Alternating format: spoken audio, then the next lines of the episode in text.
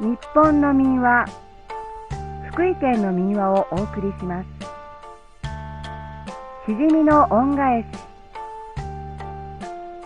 昔々小川のそばの小さな家に太郎という男の子がお母さんと二人で暮らしていました。まだ子供の太郎はお母さんを助けるためにそれはよく働きます。山へ焚き木を取りに行ったり近くの家に手伝いに行ったり。そうして食べ物をもらってはやっとその日を暮らしていました。ある日のこと山へ芝を狩りに出かけた太郎は大雨に降られてびしょ濡れになって帰ってきました。お母さんは太郎の体を拭いて温めましたがその夜太郎は高い熱を出してしまいました。お医者さんに診てもらいたくてもお金がないのでできません。せめて薬があればね。熱が下がらずに苦しそうな太郎をお母さんは一生懸命看病しました。何日か経つとさすがにお母さんもくたびれて太郎の枕元でうとうとと眠ってしまいました。するとどこからか可愛らしい声が聞こえてきます。あのもしもし太郎のお母さん？声に目を覚ましたお母さんがはっとして部屋を見回すと部屋の隅にしじみが一つ転がっています。まさかしじみがしゃべるはずはお母さんがそう言うとしじみはコロコロと転がりながらお母さんのそばにやってきて言いました。いえ声をかけたのは私です。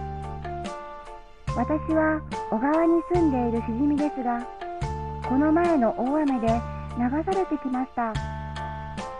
このままでは私たちしじみは海に流されて塩水で死んでしまいます。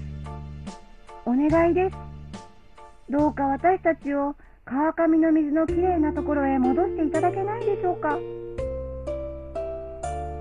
それを聞いたお母さんはにっこり笑いました。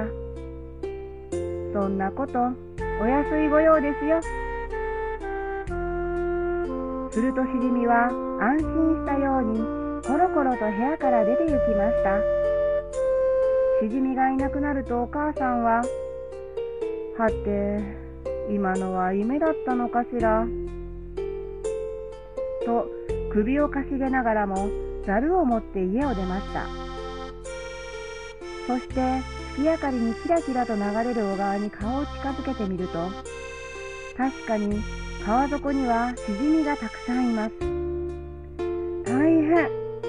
夢でも本当でもとにかくしじみを助けなきゃ。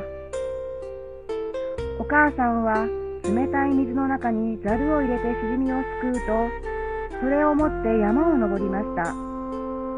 そして湧き水に近い静かできれいな流れにそっと沈めてやりました。それからまた戻ってもう一度しじみをざるですくい山へ連れて行きました。それを何度も何度も繰り返してようやくすべてのしじみをすくい出すとしじみたちは声を揃えてお母さんに言いました。どうもありがとう。お礼に太郎さんの病気を治してあげますよ。それを聞いたお母さんはにっこり笑って山を降りました。家に帰ると高い熱で寝ていた太郎が元気に出迎えてくれました。お母さん、お帰りなさい。おやまあ。お母さんが太郎の熱を測ってみると嘘のように下がっています。あのね夢の中にしじみが現れて助けてくれたお礼だと言って薬を飲ませてくれたんだよ。そうかい。それはよかったね。それから太郎とお母さんはいつまでも幸せに暮らしました。おしまい。